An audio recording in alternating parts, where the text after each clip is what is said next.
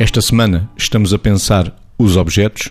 Vítor, os objetos que ficam, os objetos que passam.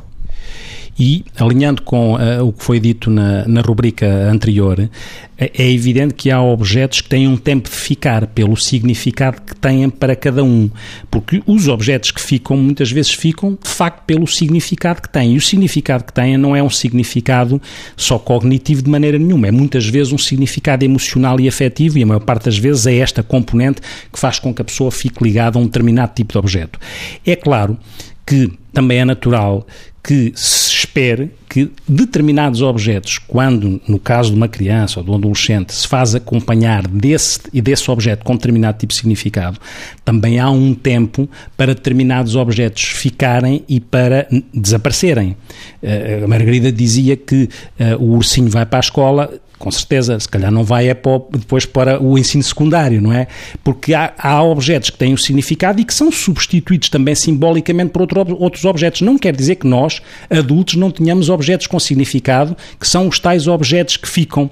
E esses objetos que ficam têm esta conotação e esta carga emocional porque realmente têm dentro não formalmente o objeto que são, mas o conteúdo que é transportado dentro daquele objeto, que para cada pessoa em particular terá um significado que ela explorará ou não. Dos objetos que vão, dos objetos que ficam, Margarida. E nesta linha dos objetos que ficam, estamos predominantemente a falar daqueles que, à medida que vamos avançando no tempo e na idade, contam uma história que nos transporta para os afetos, experimentamos quando recordamos aquele tempo.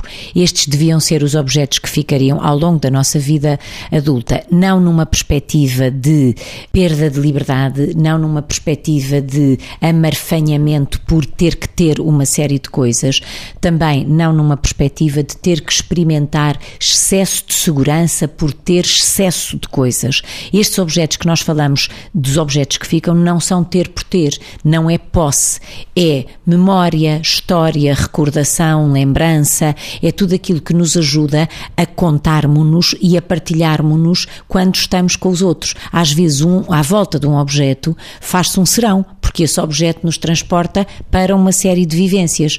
Uh, reparemos, hoje em dia até temos a vida bastante facilitada, porque antes havia os álbuns de fotografias em papel e temos, todos nós muito provavelmente, ainda uma série de prateleiras ou gavetas com álbuns que agora até nem precisam de ser materiais. Portanto, cada vez mais eu diria que temos a oportunidade que os objetos que ficam não sejam materiais e isso dá-nos uma maior liberdade, porque os temos nos computadores ou onde for e cada vez menos menos precisamos de coisas que ocupam espaço e que são uh, materialmente significativas uh, para ficarmos com elas. Portanto, que fiquemos por afeto e que fiquemos por memória e contar a nossa história.